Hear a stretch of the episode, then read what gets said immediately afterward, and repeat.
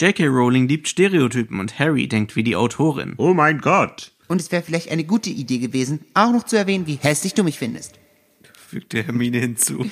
Die beste Freundin muss folglich entweder hässlich oder lesbisch sein, sonst wird das Date, die angebetene Frau, immer im Sauseschritt davonrennen, wie eine Rakete der NASA auf dem Weg zum Mond.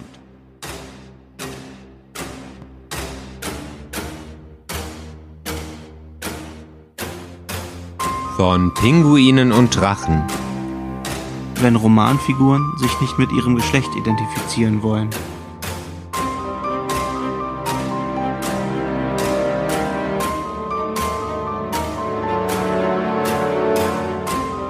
Ein Podcast von Carsten Weichelt und L.A. Jo Döling.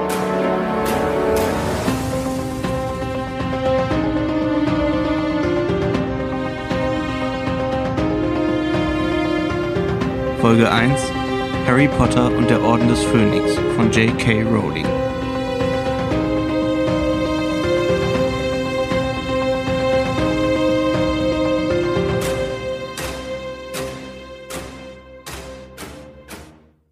Hallo, hallo, hallo und Hallöle. Hier ist Carsten und ich bin einer der Moderatoren dieses Podcasts. Und ich bin nicht alleine. Hier ist auch noch der Liebe. Jo, hallo. Hallo, Jo. Ja, wir studieren beide kreatives Schreiben hier in Berlin. Jo, worum geht es eigentlich in unserem Podcast? Erklär es doch mal in zwei Sätzen. Zwei Sätzen für so ein komplexes Thema. Sei keine Frau und komm auf den Punkt.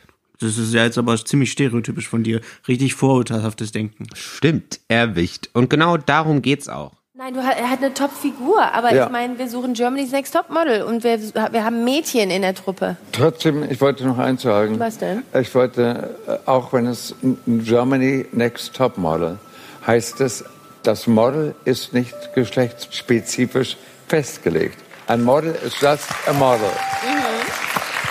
Das wollte ich in dem Moment jetzt mal sagen. Richtig, in unserem Podcast behandeln wir nämlich verschiedene Romane, die jeweils von einem Autor oder Autorin geschrieben wurden, deren Hauptfigur jeweils das andere Geschlecht hat.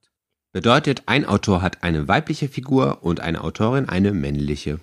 Und wir möchten wissen, inwieweit sich das auf die Perspektive und Denkweise dieser Figur auswirkt. Und ob sich die Autoren bzw. Autorinnen an stereotypischen Bildern bedienen. Und wir haben uns in dieser ersten Folge für ein wirklich sehr, sehr, sehr beliebtes Buch entschieden. Ja, wir lieben es auch, aber nichtsdestotrotz sehen wir das Buch nach unserer Recherche in einem völlig neuen Licht. Allerdings. Und der Titel des Romans ist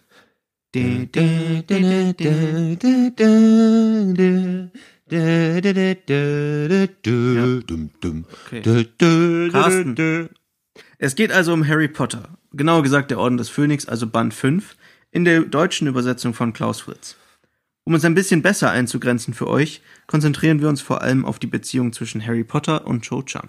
Genau, denn dieser ganze Plot ist einfach eine stereotypische Seifenoper, die sich J.K. Rowling da überlegt hat. Und uns ist es jetzt erst aufgefallen. Ja, was sagt das über uns aus? Ich habe das Buch schon dreimal gelesen. Aber egal. Insgesamt haben wir drei Textstellen für euch rausgesucht, die wir euch vorlesen, um sie daraufhin genauer unter die Lupe zu nehmen. So können wir herausfinden, ob wir mit unserer These J.K. Rowling bedient sich an stereotypischen Bildern richtig liegen. Und dann seht ihr ja, ob wir euch überzeugen können, was wir natürlich hoffen, oder auch nicht. Außerdem haben wir den Autoren Benny Meyer gefragt, wie er mit diesem Thema bei seinen Schreibprozessen umgeht. Und zum Schluss gibt's noch ein Ratespiel, dazu aber später mehr. Aber hör mal, Carsten, was nehmen die Zuhörer und Zuhörerinnen eigentlich aus unserem Podcast mit? Das ist eine sehr gute Frage, lieber Jo, und wir haben eine Antwort darauf. Denn im besten Fall erschaffen wir bei den Zuhörer bzw. Zuhörerinnen ein größeres Bewusstsein für stereotypisches bzw. vorurteilhaftes Denken, vor allem beim Lesen, vielleicht auch bei anderen Dingen im Alltag, wer weiß. Außerdem habe ich gelesen, dass man sich selbst besser kennenlernt, wenn man weiß, in welchen Situationen man stereotypisch bzw. in Vorurteilen denkt. Das ist doch ein schöner Anreiz. Wer möchte sich denn nicht selbst besser kennenlernen? Boah, vielleicht bin ich am Ende dieser Folge ein völlig neuer Mensch. Hm, ja, nein. Äh, na dann fangen wir mal an, würde ich sagen. Juhu. Ja, das war ja ziemlich enthusiastisch. Uh, das ist, macht so Spaß hier. Definition Stereotypen Vorurteile. Wie so oft in den Sozialwissenschaften gibt es keine eindeutige Definition. Vereinfacht gesagt handelt es sich bei Stereotypen um verallgemeinerte, vereinfachende und klischeehafte Vorstellungen, die sich nach einer Definition im Handbuch der Psychologie auf den kognitiven Bereich beziehen. Vorurteile sind demgegenüber vorgefasste Urteile, die von positiven oder negativen Gefühlen begleitet werden und nur schwer veränderbar sind. Sie sind gegen Informationen resistent. Das gilt umso mehr, je stärker sie von Emotionen begleitet werden. Stereotypen und Vorurteile sind geistige Schubladen. Sie erleichtern es uns, vermeintliche Orientierung zu finden. Sie sind keine Ausnahmeerscheinung, sondern gehören zur menschlichen Grundausstattung. Quelle BPB, Bundeszentrale für politische Bildung. So, jetzt kommen wir auch schon zum ersten Textauszug. Was ist bereits zwischen Joe und Harry Potter passiert, Jo? Beide haben gezeigt, dass sie sich auf irgendeine Art und Weise gerne haben. Genau. Beim letzten Dumbledores Armeetreffen, bevor das ganze Drama mit Rons Vater losgeht, kommt es schließlich zum Kuss unter dem Mistelzweig. Sehr romantisch. Doch plötzlich fängt Joe während des Küssens an zu weinen. Und die folgende Szene spielt daraufhin im Gryffindor Gemeinschaftsraum. Harry trifft auf Ron und Hermine. Zu dritt reden sie über dieses besondere Ereignis unter dem Mistelzweig und Hermine erklärt den Jungs, warum Joe weint und Ron das nicht verstehen kann.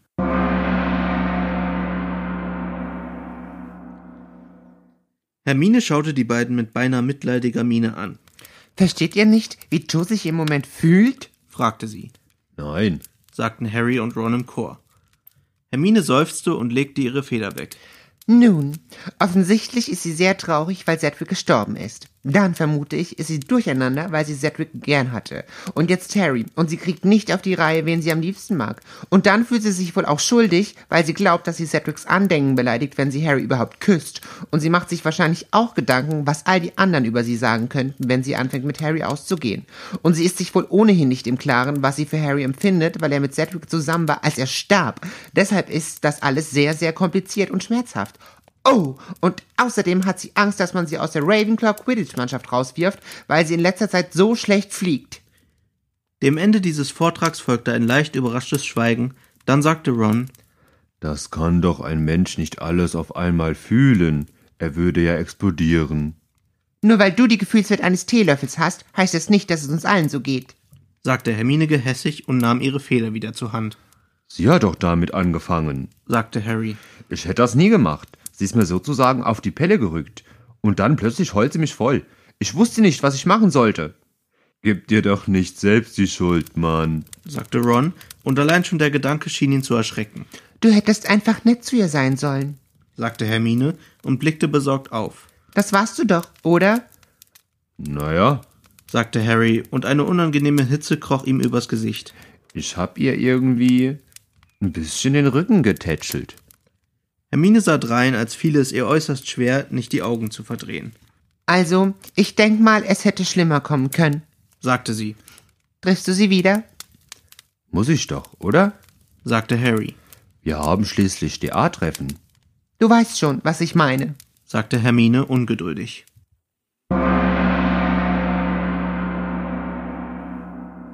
Also Carsten, was möchte uns J.K. Rowling damit sagen? Jungs wissen nicht, wie sie mit Tränen umgehen sollen. Sie sind in solchen Situationen unbeholfen und reagieren anscheinend unemotional und abweisend. Joe ist eine Heulsuse und Ron der coole Macker, der die Sprüche raushaut. Hermine ist die Belehrende, total verständnisvoll und weiß über alles Bescheid, hat eventuell mal Psychologie studiert. Naja, sie nimmt ja auch die ganzen Extrakurse da in Hogwarts, so Arithmantik und so. Vielleicht gab es auch Psychologie, das hat man gar nicht erfahren. Naja, egal. Sie klärt auf jeden Fall die beiden Jungs auf, wie es wirklich aussieht und wie man sich richtig verhält. Quasi ein Hermines Knickekurs. Ja, beziehungsweise J.K. Rowlings Kniggekurs. Sie imitiert hier die typische Mädchenrolle bei Joe, also die Heulsuse, und bei Hermine die kluge, belehrende und allwissende. Harry stellt den überforderten Helden dar und Ron irgendwie den Trottel und Macker zugleich und er wirkt auch ein bisschen wie ein Höhlenmensch, ne? Ah, warte mal, Carsten, das erinnert mich an etwas. Now, men, we have a box in our brain that most women are not aware of. This particular box has nothing in it. In fact, we call it the nothing box. And of all the boxes a man has in his brain, the nothing box is our favorite box. Dann erklär doch mal mir und den Zuhörer und Zuhörerinnen, was diese Nothing Box genau ist. Es handelt sich hierbei um einen Vortrag von Mark Gunger. Es ist wie eine Art TED Talk, falls ihr die kennt. Und falls ihr das auf YouTube nachschauen wollt, es heißt Man's Brains and Women's Brains with Mark Gunger in Klammern Nothing Box. Genau, also quasi darum, wie funktioniert das männliche und wie funktioniert das weibliche Gehirn. Ja, und in diesem Vortrag geht Mr. Gunger erst zum männlichen Gehirn und erklärt, dieses ist wie ganz viele Boxen. Und jede Box beinhaltet ein einzelnes Thema, wenn man zum Beispiel über etwas diskutiert. Also es gibt eine Box für das Auto, für die Familie, für das Geld, für die Hobbys, für den Schlaf. Und es gibt nur eine Regel. Die Boxen dürfen sich nicht berühren. Kenn ich. Ergo, wenn man diskutiert, öffnet man eine dieser Boxen, nimmt das, was da drin ist, raus, um mit diesen Argumenten zu diskutieren. Und wenn man fertig ist, schließt sie wieder und tut sie ganz vorsichtig zurück, damit sie auch ja keine andere Box berührt. Dann geht Mr. Ganger rüber zu dem Frauengehirn. Wie funktioniert's da? Das ist wie eine Art Kabelsalat. Jedes Kabel ist mit, ein, mit einem anderen verbunden und alles ist generell ein großes Ding. Und er meint oder beschreibt es mit einem Soundeffekt, der geht, wenn Frauen nachdenken. Nachdem er dann ein bisschen nervös darüber ist, dass er gerade das gesagt hat, geht er zurück zum männlichen Gehirn und sagt, wir Männer haben noch eine Box in dieser ganzen Ansammlung. Und das ist die Nothing Box. Die Nothing Box. Und wie der Name schon sagt, ist in dieser Box nichts drin. Kenn ich. Kennen wahrscheinlich sehr viele Männer, denn das ist tatsächlich wissenschaftlich belegt von der Universität von Pennsylvania. Die haben das untersucht, dass Männer praktisch hirntot gehen können, ohne aufhören zu atmen. Sie denken buchstäblich an gar nichts. Und es dient im Prinzip zur Entspannung, dass man sich einfach nicht mehr auf den Alltag und den Stress konzentrieren muss. Und besonders witzig ist dann, wie Mr. Ganga abschließt, daran, dass Frauen das nicht verstehen können, weil sie nicht aufhören können, an alles immer zu denken. Und er hat auch erzählt, dass seine Frau ihm dann gefragt hat, oh, die- diese Nothing Box, die klingt ja toll, kann ich auch da rein? Und er hat gemeint, nein, denn wenn du in meine Nothing Box kommen würdest, würdest du anfangen, sie mit allen möglichen Sachen vollzustellen. Ja. Und er endet den Vortrag oder zumindest diesen Ausschnitt des Vortrags damit, dass er sagt, das erklärt auch, warum Frauen so unglaublich gereizt reagieren, wenn ein Mann antwortet auf die Frage, was tust du oder woran denkst du? Und man antwortet gar nichts. ja.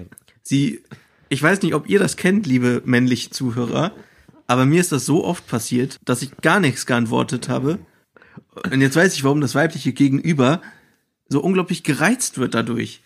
Weil sie, nicht es verstehen, kennen. Sie kennt's nicht. sie verstehen nicht, dass ich ihnen buchstäblich die Wahrheit sage. Ich denke an nichts. Und diese Wahrheit existiert aber für sie einfach nicht, weil sie das nicht verstehen können. Wobei man da jetzt sagen muss, es ist natürlich auch stereotypisch, wenn man davon ausgeht, der Mann ist dieser stereotypische Mann und die Frau ist diese stereotypische Frau. Ähm, ich zum Beispiel, ich denke sehr vieles nach und ich glaube, ich habe sowohl die Nothing Box als auch viele Boxen und auch viel Kabelsalat. Aber gut, vielleicht ist es dann auch wieder bei Homosexuellen anders. das ist trifft dann es nur noch mehr in den Stereotyp. Nee, warum? Kann ja sein, dass Homosexuelle zum Beispiel Boxen und Kabelsalat haben. Boah, man muss die Studie vielleicht mal fortsetzen. Ja, eben, ne? Ich muss da mal hinfliegen. Pennsylvania. Setzt euch ich ran. bin dann mal weg. Tschüss, Leute. Jedenfalls könnte man da vielleicht meinen, dass Rowling sich daran ein wenig orientiert hat, falls sie das kennt. Denn Hermine mit diesem, besonders in dieser Textstelle, mit diesem langen Gedankenlauf, ist wie dieser Soundeffekt, den der Mr. Ganger macht. Ja, Und, und Ron wiederum ist halt dieser Höhlenmensch. Der ist wahrscheinlich gerade in seiner Nothing Box drin. Ja. Also vielleicht ist es gar nicht mal so. Und Harry ist so ein Zwischending. Vielleicht ist er dann auch homosexuell. Dazu kommen wir vielleicht.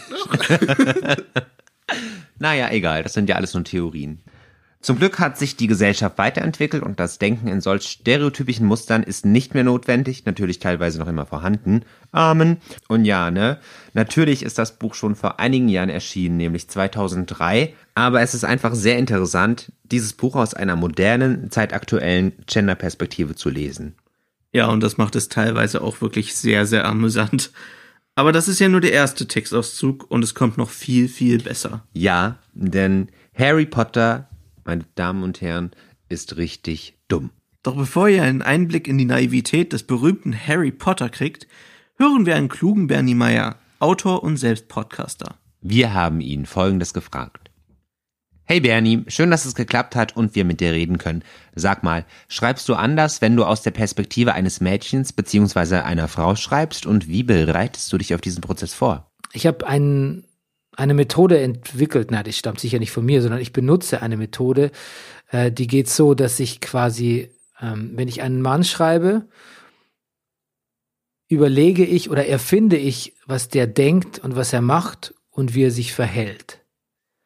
Ähm, natürlich beruht es auf meinen Erfahrungen und auch auf Erfahrungen äh, sicher anderer äh, männlicher Wesen.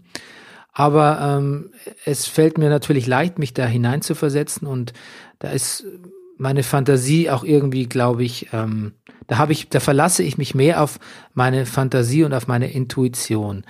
Ähm, bei Frauen bin ich unsicherer und deshalb versuche ich meistens Frauenfiguren für meine Romane zu nehmen, die ich aus der echten Welt kenne.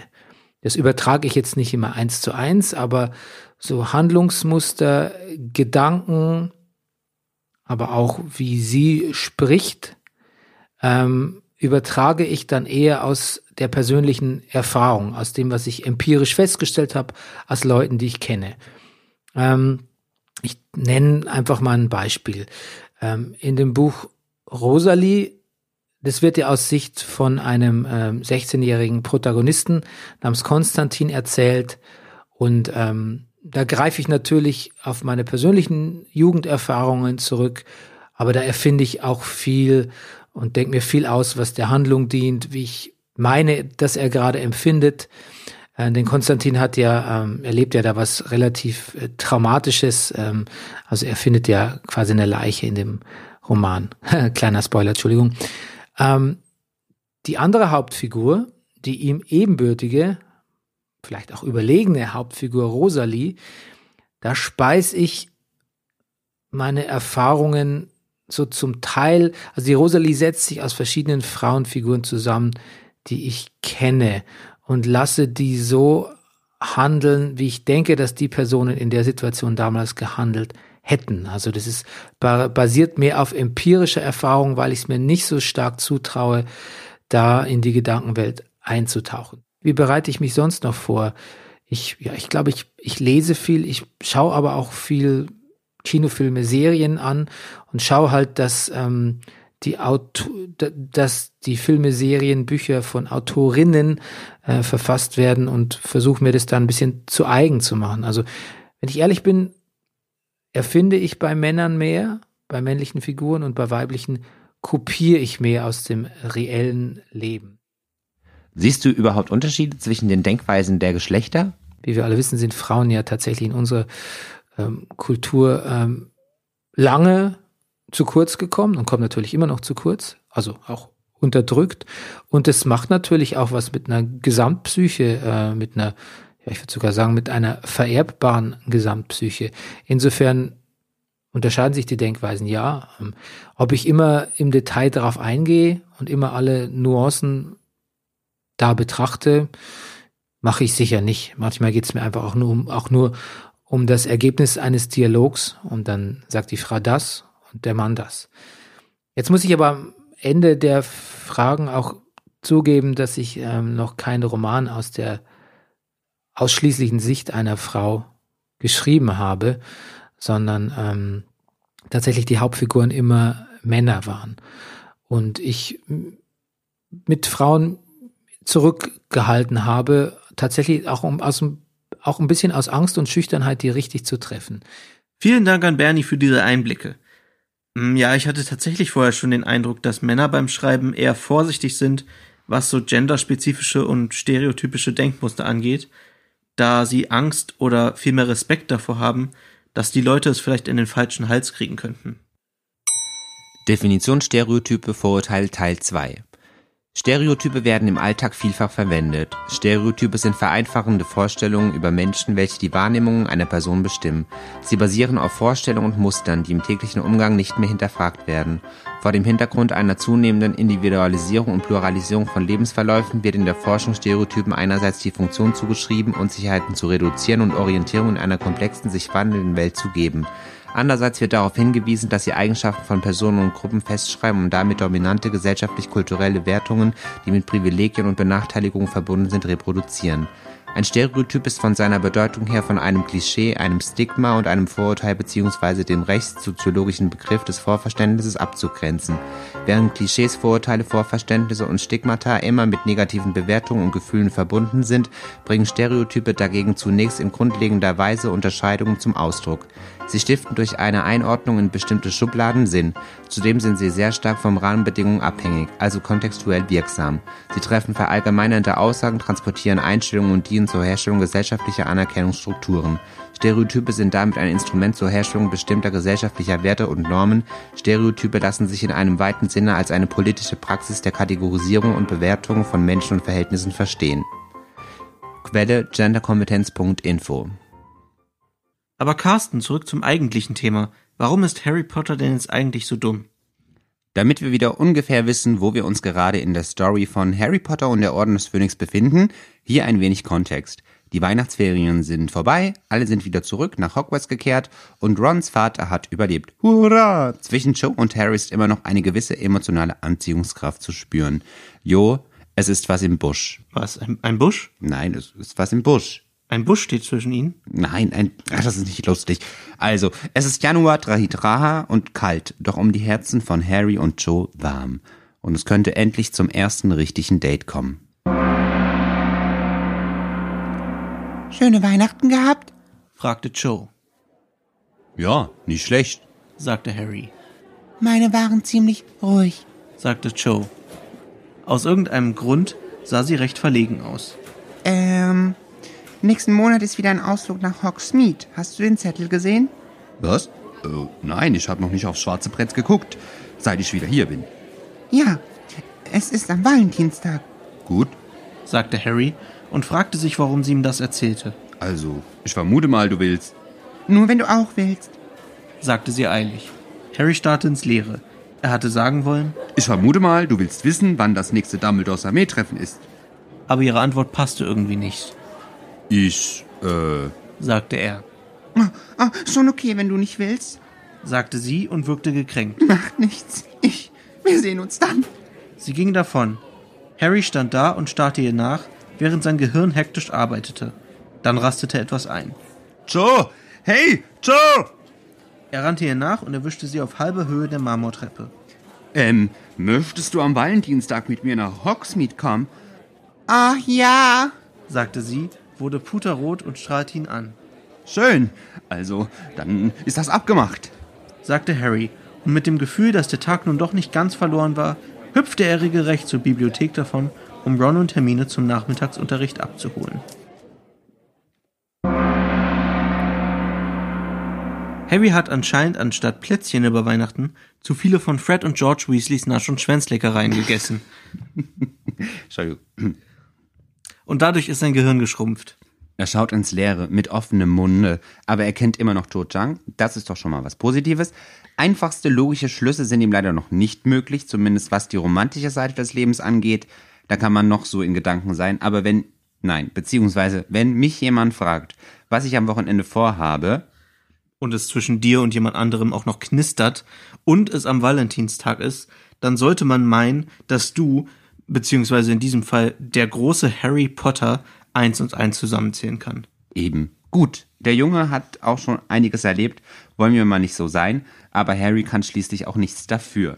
Denn hier verarbeitet schließlich J.K. Rowling stereotypisches Teenager-Rumgeschnulze, das doch sehr stark an Twilight erinnert. Nicht, dass wir das jemals gelesen oder gesehen hätten. Nee, habe ich auch nie gesehen und gelesen, aber naja, von dem, was man gehört hat, eben. Und wenn wir jetzt eben in Vorurteilen denken und den Leuten glauben, dann wäre das ja auch stereotypisch in gewisser Weise, oder? Oder nicht? Und dann würde das ja bedeuten, dass wir gerade auch stereotypisch und vorurteilhaft denken. Mach weiter. Egal. Aber Harry kriegt es ja auf jeden Fall doch noch auf die Reihe und es kommt zum Ausflug nach Hogsmeade. Aber warum stellt die Autorin Harry Potter auch hier als den Oberloser dar? Kurze Kontextinformationen. Als Harry mit Joe in Hogsmeade unterwegs ist, fragt er sie, ob sie später mit ihm mitgehen möchte, da er noch Hermine trifft. Daraufhin wird Joe eifersüchtig und zur Hyäne. Rastet komplett aus, Harry chickt natürlich nichts. Joe fängt an, von alten Dates zu erzählen und wo sie mit anderen Typen schon alles war. Harry interessiert das überhaupt nicht, dann erwähnt sie auch noch Cedric und Harry mag auch nicht darüber reden. Joe versteht es wieder falsch und stürmt davon. Harry bleibt allein zurück und hat die typischste männliche Reaktion, die man sich nur vorstellen kann. Zitat Frauen. murmelte er zornig. Das ist der Moment, wo Harry begreift, die wahre Liebe gibt es wirklich nur unter Männern. Das alles erfahrt ihr nicht in unserem Podcast, sondern ihr erfahrt dafür, was J.K. Rowlings Problem ist. Ja, genau, und Jungs, nennt eure beste Freundin immer hässlich. Warum? Das erklärt euch jetzt die liebe, kluge Hermine im nächsten Textauszug. Seid gespannt, wir lieben diesen Textauszug. Hermine blickte hinüber auf Joes Nacken und seufzte, Harry, sagte sie traurig. also, tut mir leid, aber du warst ein bisschen taktlos. Ich und taktlos. sagte Harry empört. Wir sind doch bestens miteinander klarkommen. Und auf einmal sagt die mir, dass Roger Davis sich mit ihr verabreden wollte und dass sie immer mit Cedric in dieses blöde Kaffee gegangen ist, um mit ihm zu knutschen. Wie soll ich mich denn dabei fühlen? Nun, sieh mal. sagte Hermine, so geduldig wie jemand, der einem quengligen Kleinkind erklärt, dass eins und eins zwei ergibt. Du hättest ihr nicht mitten in eurem Rendezvous sagen sollen, dass du dich mit mir treffen willst. Aber, aber, stotterte Harry. aber du hast mir gesagt, ich soll mich um zwölf mit dir treffen und sie mitbringen. Wie soll ich das tun, ohne es ihr zu sagen? Du hättest es ihr anders beibringen müssen. erklärte Hermine, immer noch mit diesem unerträglich geduldigen Gehabe. Du hättest sagen sollen, dass es furchtbar ärgerlich sei, aber dass ich dich gezwungen hätte, in die drei Besen zu kommen und dass du eigentlich gar keine Lust hättest und lieber den ganzen Tag mit ihr verbringen wolltest. Aber leider hättest du irgendwie das Gefühl, du müsstest mich doch treffen und ob sie nicht bitte, bitte, bitte, bitte mitkommen würde. Dann könntest du dich vielleicht schneller loseisen. Und es wäre vielleicht eine gute Idee gewesen, auch noch zu erwähnen, wie hässlich du mich findest. fügte Hermine hinzu. Hässlich, mhm, denn ich bin hässlich, das solltest du immer sagen. Ich bin hässlich, hässlich. Nein, Spaß. Ähm, ja, habe ich jetzt noch nie zu einer Freundin gesagt, ne? Ey, sorry, aber äh, du bist hässlich, ne? Weil ich treffe jetzt, äh, ja, jemand anderen. Tschüss. Was nee. war das denn? Nee, ich weiß nicht. Okay. Ich bin kurz aus der Rolle gefallen. So, fangen wir nochmal an. Ähm, Und es wäre vielleicht eine, oh, war ein bisschen hoch. Okay, Moment. und es wäre vielleicht eine gute Idee gewesen, auch noch zu erwähnen, wie hässlich du mich findest. fügte Hermine hinzu. Aber ich finde dich gar nicht hässlich. sagte Harry perplex. Oh Mann.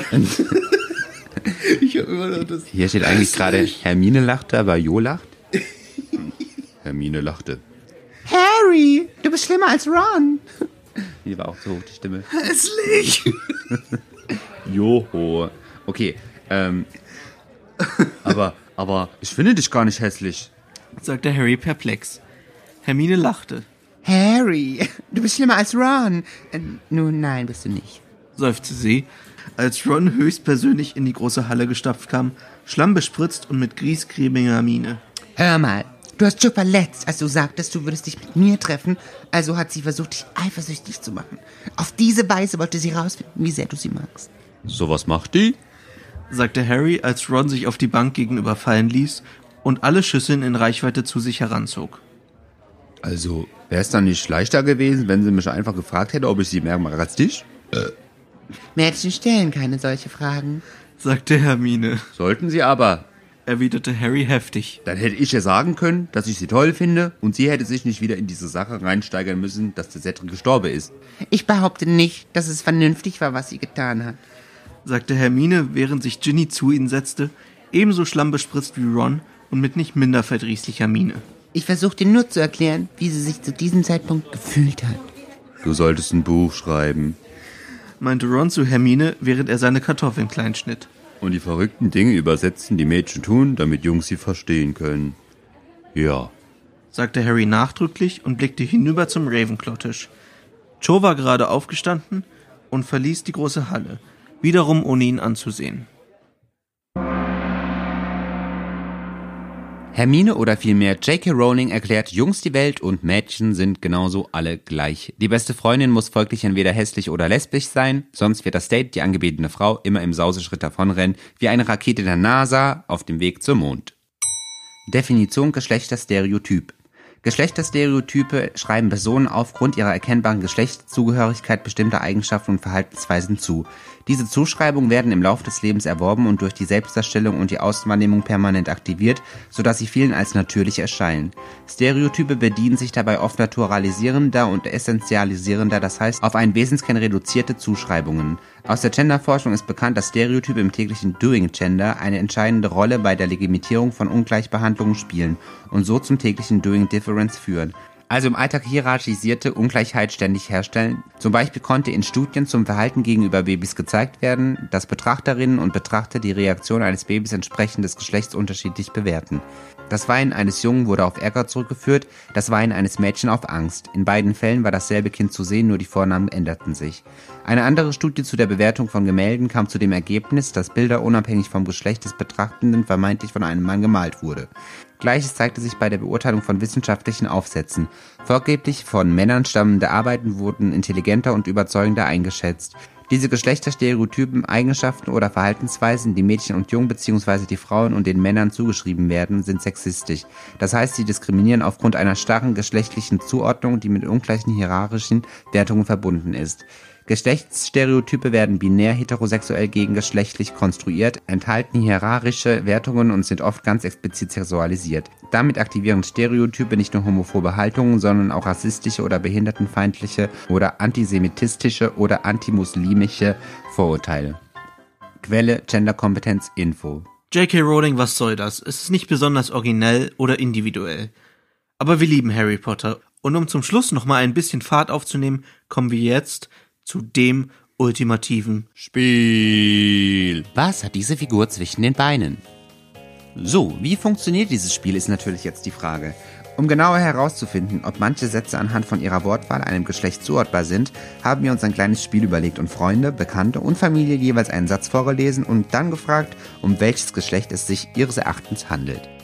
Wir müssen, bevor wir anfangen, natürlich erwähnen, die Befragten wussten nicht, dass es sich um Harry Potter handelt also dass die Romanfigur männlich ist. Ihre Reaktion ist also nur basierend auf dem Satz und der Perspektive des Satzes.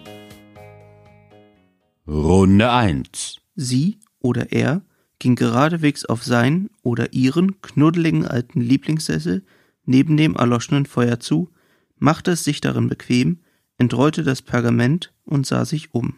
Ich denke, es ist ein Mann.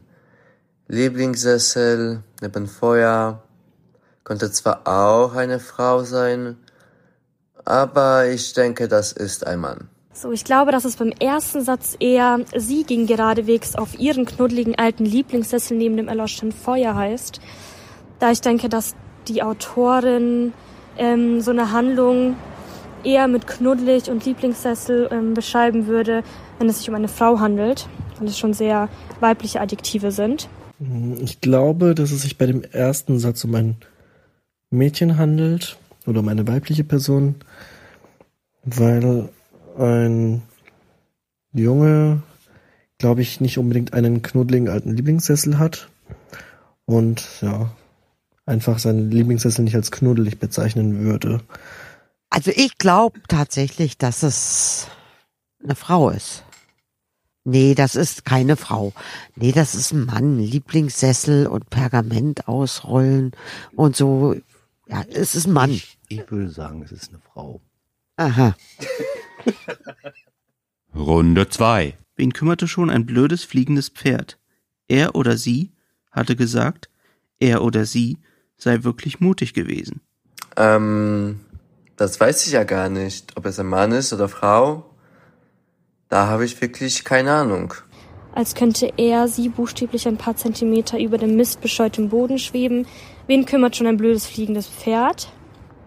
Könnte eigentlich beides sein. Aber ich denke vielleicht eher männlich. Also es könnte eher buchstäblich ein paar Zentimeter über dem missbestreuten Boden schweben. da Männer schon eher pessimistischer eingestellt sind und die Adjektive schon sehr ja, pessimistisch klingen.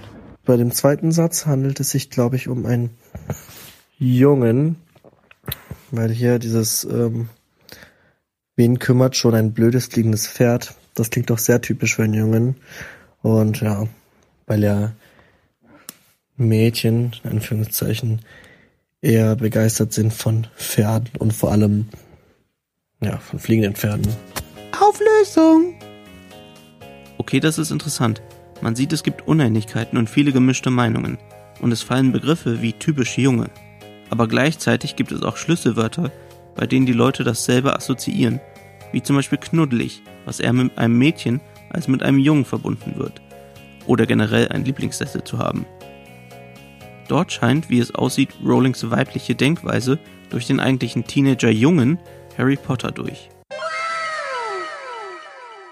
Also, nach all dem, Jo, wie sieht's denn mit unserer These vom Anfang aus? Hat sie sich bestätigt oder nicht? Ja, also die These J.K. Rowling bedient sich an stereotypischen Geschlechterrollen, sehen wir als absolut wahr an. Ja, tun wir. Allein bei den Textstellen, die wir mit euch jetzt durchgegangen sind, haben wir doch schon sehr die Stirn gerunzelt. Und das waren ja noch nicht mal alle. Ein paar haben es ja gar nicht hier reingeschaffen. Stimmt, aber was die Story und die Welt, die Rowling erschaffen hat, angeht, die lieben wir natürlich immer noch. Na klar. Nur manchmal muss man halt auch mal seine rosarote Brille absetzen. Naja, und dann sieht man eben die Wahrheit. Wir hoffen, ihr hattet Spaß mit uns und unserem Podcast und betrachtet nun Harry Potter mit anderen Augen, aber natürlich immer noch als Fans. Bis zum nächsten Mal. Hier reden wir dann über Effi Priest von Theodor Fontane und schauen uns einmal die andere Seite der Medaille an, nämlich wie er mit einer weiblichen Romanfigur umgeht. Darauf freuen wir uns schon sehr. Tschüss und bis zum nächsten Mal. Tschüss. Tschüss. Tschüss, Harry. Und jetzt zum Schluss haben wir noch ein kleines Ständchen für euch. Harry, Harry, warum ist Ron so dumm? Er hat sich schon wieder auf meine Feder gesetzt. Ich brauche eine neue, jetzt wo ich da raus bin. Ja, der, der hat halt nicht nachgedacht, ne? Er denkt nie nach. Ja, der ist halt in der Nothing Box. Was ist diese Nothing Box überhaupt? Da denkt man nicht. Ach, das geht doch gar nicht. Ich denke immer. Rolling. Warum hast du nichts gelernt? Schau dir den Tocken an. Der hat sogar feminine Elfen, Elfen, Elfen. Warum gehst du nicht zurück ins 19. Jahrhundert? Ohne Rechte und verurteilt zum Putzen, Rolling. Und wie du wieder schreibst, den Stereotypen Scheiß, was sollen die Kinder lernen? Wir könnten keinen Podcast machen. Und dann noch Hermines Klugheit, gepaart mit Harrys Dummheit, willst du uns zerstören?